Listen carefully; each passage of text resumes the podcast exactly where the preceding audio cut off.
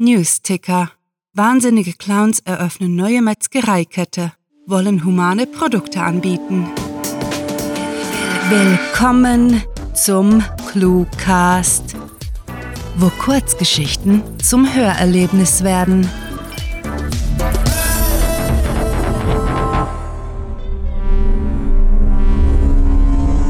Warnung. Diese Kurzgeschichte enthält Szenen, die auf einige Zuhörer beunruhigend wirken könnten.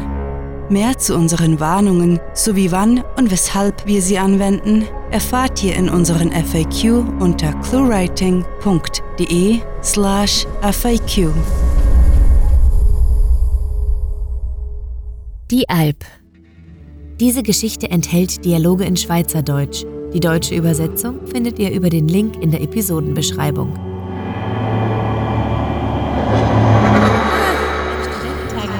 Alkohol endgültig verdorben. Saufen würde ich ihn natürlich trotzdem. Mario gluckste und tätschelte ihren Rücken. Keine Sorge, wir füllen dich nicht ab. Spaß haben wir auch so.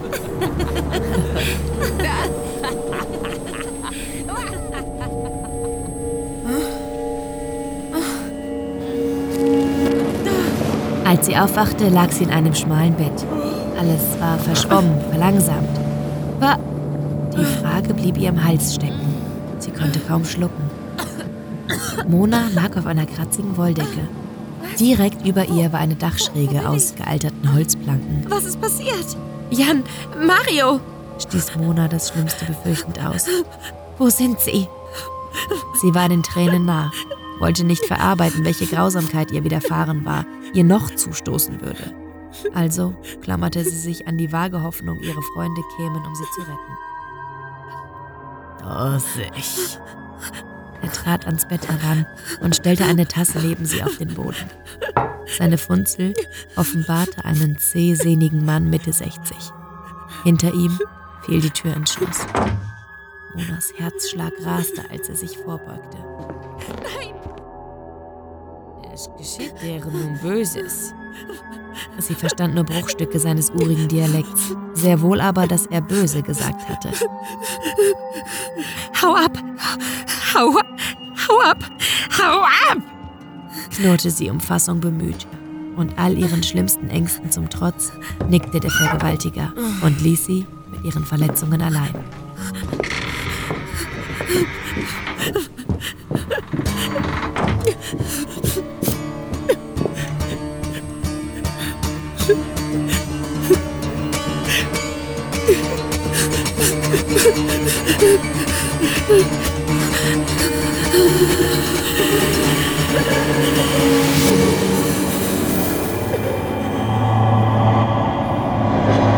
Teil 2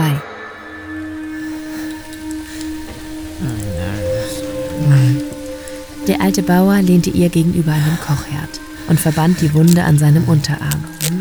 Selbst über die Entfernung von zwei Metern waberte Mona sein ranziger Mundgeruch entgegen. Allein bei der Vorstellung, dass dieses Ungetüm grunzend auf ihr gelegen, sich in ihr gerieben hatte, fiel es ihr schwer, den Würgereiz zu unterdrücken. Er ließ sie nicht aus den Augen.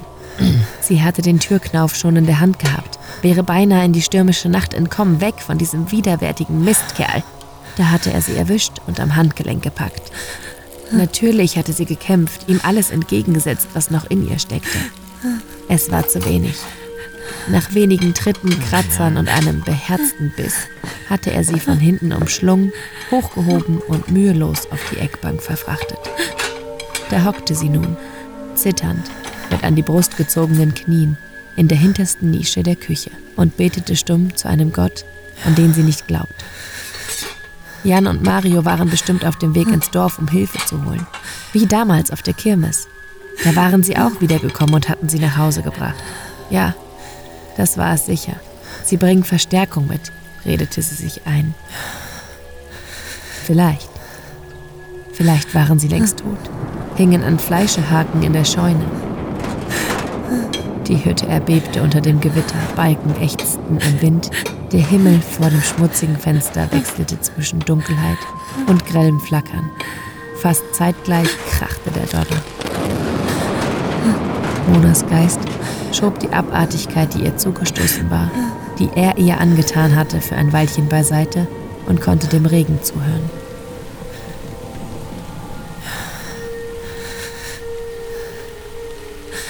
Nur, nuschelte er sie aus dem seligen Vergessen stoßend. Da!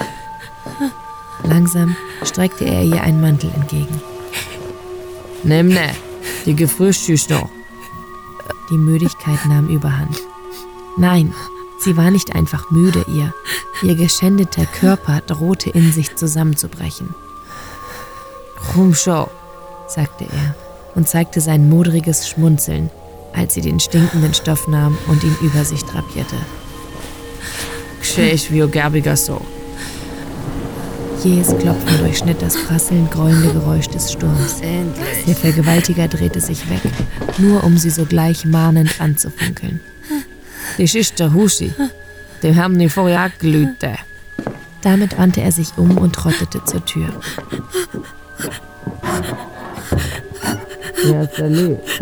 Vom Raunen der fremden Männerstimme aufgeschreckt, richtete sie sich auf und stemmte ihre Hände gegen die Tischplatte. So wie er reagiert hatte, rechnete der Alte mit dem Besuch, hatte ihn womöglich eingeladen, um, um... Mona wollte nicht daran denken. Sie tat es trotzdem und hoffte inständig, auch dieses Mal bewusstlos zu sein. Je mehr sie daran dachte, desto präsenter wurden die Schmerzen. Ihre Scheide glühte brannte regelrecht ein Loch bis in ihre Mitte. Er hatte sie aufgerissen, sie inwendig zerstört. Auf zweierlei Weise. Unterhaltungsfetzen drang zu ihr. Schweizerdeutsch war eine seltsame Sprache. Mona kamen gerade genug Silben bekannt vor, sodass es ihr unerklärlich war, weshalb sie kaum begriff, worüber gesprochen wurde. Es ging ums Gewitter. Wahrscheinlich. Matt gab sie ihre defensive Haltung auf und sank in sich zusammen. So angespannt sie war, so ausgelaugt war sie auch. Weinend zog sie die Knie wieder ans Kinn und ließ Verzweiflung über sich hinwegwaschen. Wenn sie gegen einen chancenlos war, wie sollte sie zwei Männer abwehren? Ihr Heulen wurde lauter und sie hasste sich dafür. Diese Schweine durften nicht denken, sie hätten sie gebrochen, sich womöglich an ihren Tränen aufgeilen. Mona hielt die Luft an, biss sich bei jedem schluckaufartigen Schluchzen auf die Unterlippe und zwang sich, durchs Fenster zu starren. Daraus, flüsterte sie angestrengt. Daraus. Du kommst da wieder raus. Gedanklich spielte sie jedes Szenario durch und kam zum Schluss, die Flucht durchs Fenster sei die beste Alternative. Lieber stürzte sie irgendwo auf dem Berg zu Tode, als, als Ihr Hass auf sich selbst wuchs ins Unermessliche, denn anstatt sich aufzurappeln, kauerte sie tatenlos in der Küchennische, unfähig sich zu bewegen. Es war ohnehin zu spät.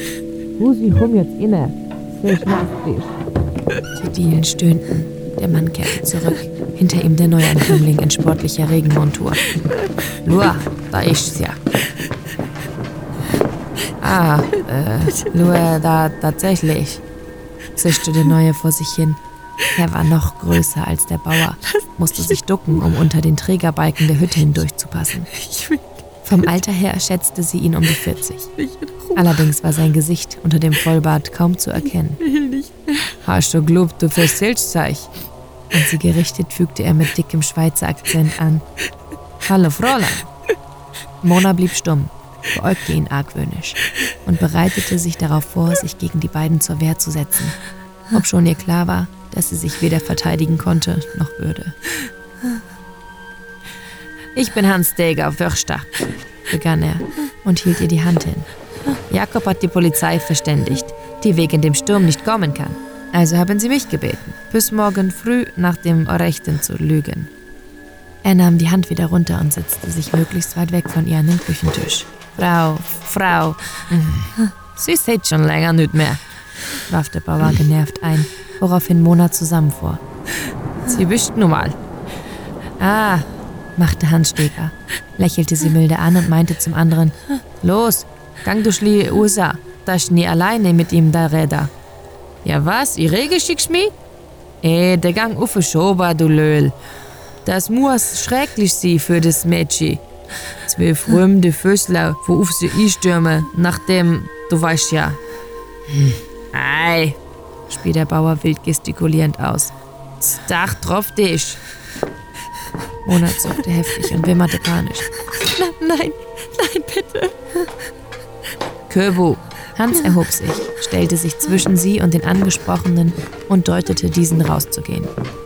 Shashimis Jeep, das ist einmal ein Kompromiss. Ei, knurrte er seinen Verband umfassend. Ei, ja schon.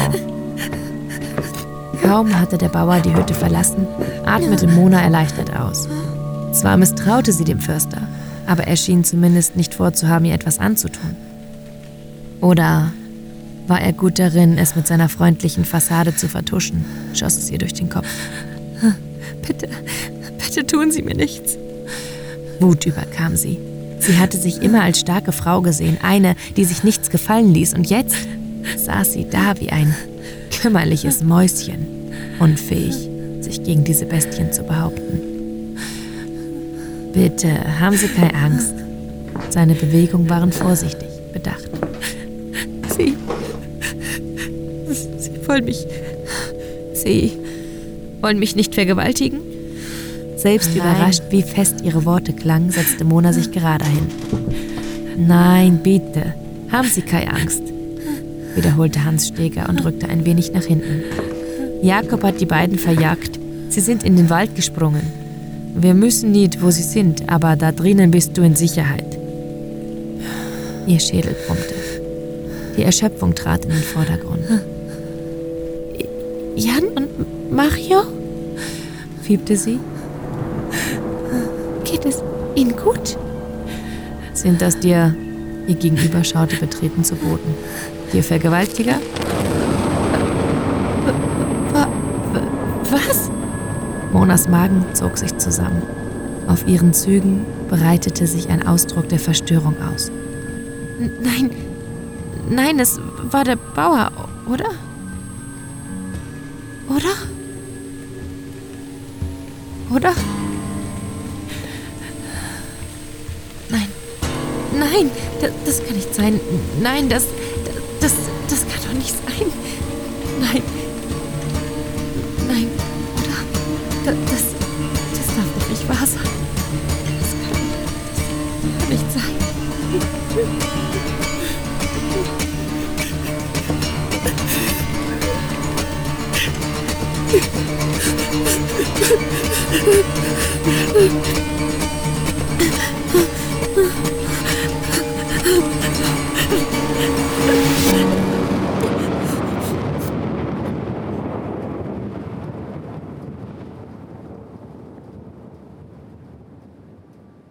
Das war Teil 2 von Die Alp, geschrieben von Rahel.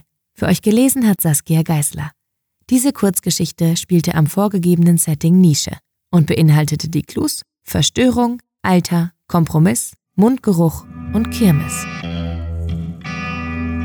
Wenn euch diese Hörgeschichte gefallen hat, dann besucht uns auf cluewriting.de, wo im Shop noch mehr Literaturspaß auf euch wartet und zwar in digitaler sowie gedruckter Form.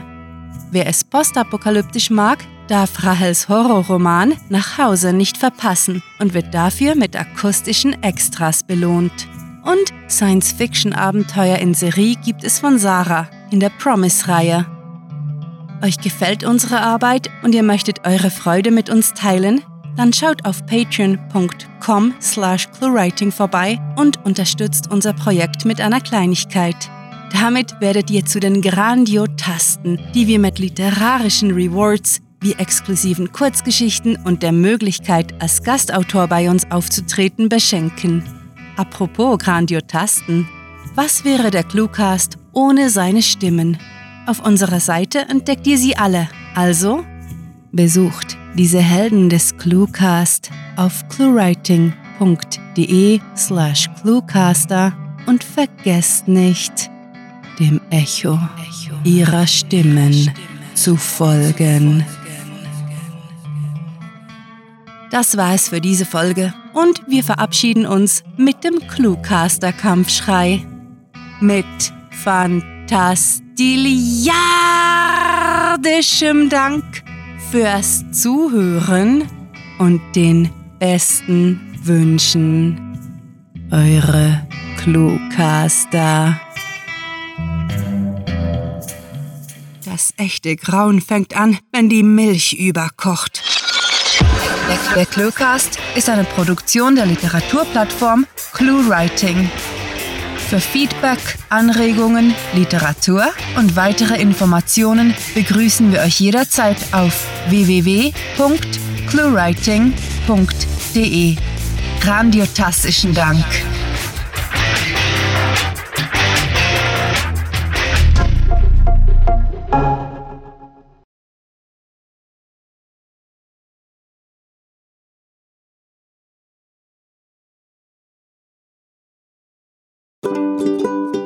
Das muss schrecklich für sie.